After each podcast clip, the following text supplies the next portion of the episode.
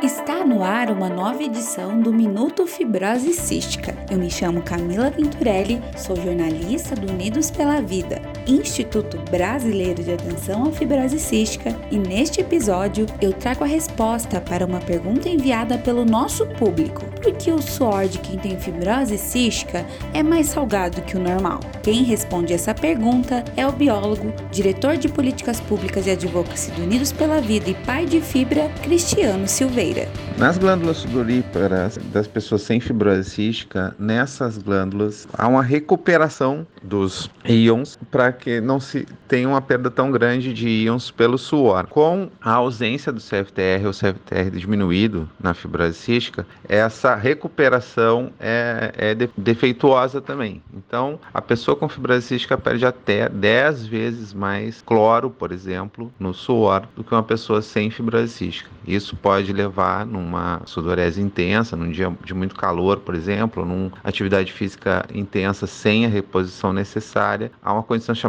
hiponatremia, que é a diminuição do sódio na corrente sanguínea, como o sal que a gente perde pelo suor é o cloreto de sódio, a gente perde cloro e sódio ao mesmo tempo. Quando o sódio no nosso plasma diminui, diminui muito, a gente tem uma condição chamada hiponatremia, que é uma condição de muito risco, porque causa tonturas, náusea, pode causar até um edema cerebral e morte.